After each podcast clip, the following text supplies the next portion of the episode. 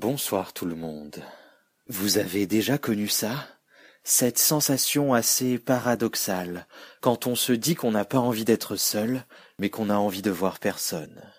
On a besoin d'être accompagné, d'avoir quelqu'un pour nous tenir la main, mais en même temps c'est trop d'efforts, c'est trop pour nous de voir des gens, d'aller les chercher ou de les faire venir. Ça demande une énergie si importante qu'on préfère se priver de leur présence.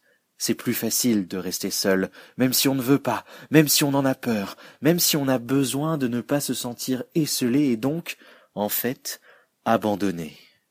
Car c'est bien de ça dont il s'agit, une solitude tellement intense qu'elle est un sentiment d'abandon, de n'avoir personne vers qui se tourner. Internet est merveilleux dans ces cas-là, quand notre bien-être tient sur le moment à la main tendue d'une tierce personne, à quelques mots, à une intention dirigée vers nous, quand on a, en réalité, besoin d'attention. Souvent c'est mal vu d'ailleurs, on vit dans une société où réclamer de l'attention est un défaut, alors on a honte parfois, on ne la demande pas, on ne dit pas que ça ne va pas et qu'on a besoin de gens qui se tournent vers nous, l'espace d'un instant, d'un message, d'un tweet. Pourtant, sur Internet, 99% du temps, il y a une autre personne réveillée, disponible, qui pourrait nous fournir cette attention, sans se forcer, sans contrainte, juste parce qu'on l'a demandé.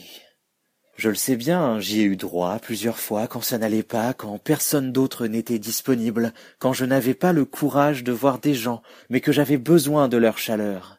Oui, c'est vrai, ça ne résout rien, mais c'est comme un antidouleur. Ça soulage à défaut de soigner. Et parfois c'est tout ce dont on a besoin pour repartir du bon pied, pour se remettre d'aplomb et avancer. Un peu d'attention, même si elle reste numérique. Bonne nuit.